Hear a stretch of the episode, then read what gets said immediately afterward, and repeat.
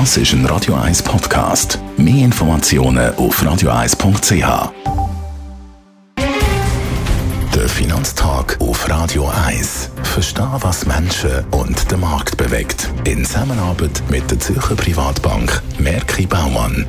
www.merkibaumann.ch Finanztag heute mit dem Daniel Egger, er ist der Anlagechef der Privatbank Merki Baumann. Guten Morgen, Herr Egger. Guten Morgen, Jacki. Donald Trump gegen Kim Jong-un, das ist das Duell, das im Moment alle zusammen beschäftigt, das man mit Sorgen beobachtet. Das hat man jetzt das Gefühl, da könnte jeder, jeden Augenblick könnte der Zapfen ab sein und das Ganze explodieren. Wie reagieren die Märkte auf das Hin und Her. Wir haben es Ende letzte Woche gesehen. Also wir haben doch äh, mal eine Korrektur angefangen. Am Freitag hat es zwischendurch doch sehr rot ausgesehen mit anderthalb Prozent Minus in Europa.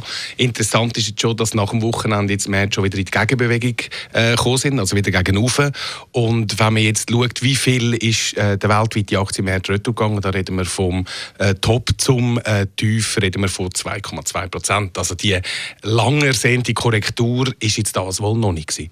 Jetzt Europa, oder da, wo ihr da sagt, oder ist das, betrifft das Amerika? Haltet Amerika die Wirtschaft nicht mehr so zu ihrem Präsidenten? Das kann man so schon nicht sagen. Die Umfragewerte sind an sich immer noch gut unter den Unternehmen. Auch das Konsumentenvertrauen ist auf Rekordwerten oben. Also da sieht es eigentlich sehr gut aus. Europa ist eine andere Geschichte. Dort geht äh, der Aufschwung weiter.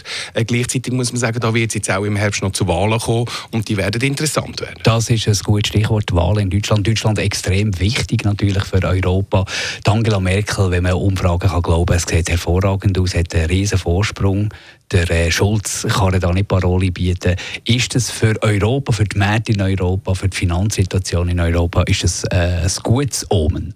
Äh, wenn Frau Merkel wiedergewählt wird, und es sieht ja sehr danach aus, sie hat ja gegen die 40 Prozent, also ihre äh, Partei CDU, CSU, ähm, sieht nach Stabilität aus. Stabilität ist gut Märkte und sie sind ja in der Tendenz auch wirtschaftsfreundlich, auch wenn man äh, die Haltung von der CDU in den letzten Jahren nur schwer auseinanderhalten von der von der SPD. Also sie sind doch sehr äh, zentristisch äh, eingestellt. Es geht natürlich darum, der SPD äh, möglichst wenig äh, Wähleranteil zugestehen. Schauen wir auf Südafrika. Dort letzte Woche hat der Präsident Zuma ein Misstrauensvotum überstanden. Was bedeutet das?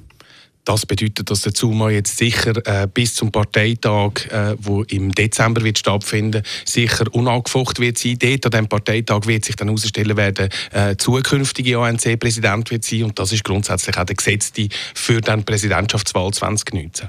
Wenn man den Zuma, äh, wenn man schaut, was er gemacht hat in den letzten Jahren, äh, muss man sagen, es ist überhaupt nicht wirtschaftsfreundlich gewesen. Äh, da muss man das Minengesetz erwähnen, wo jetzt äh, eine Reform im Parlament ist im Moment Prozent und das sieht überhaupt nicht gut aus. Also, wenn man jetzt ein Minenkonzern ist, äh, wird man sicher mit steigenden Kosten müssen rechnen Danke, Daniel Egger, Anlagechef der Privatbank Merki Baumann.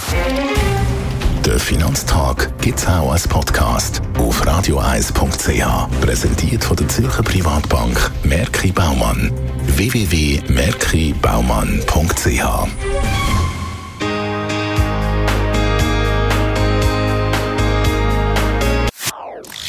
Das ist ein Radio 1 Podcast. Mehr Informationen auf radioeis.ch.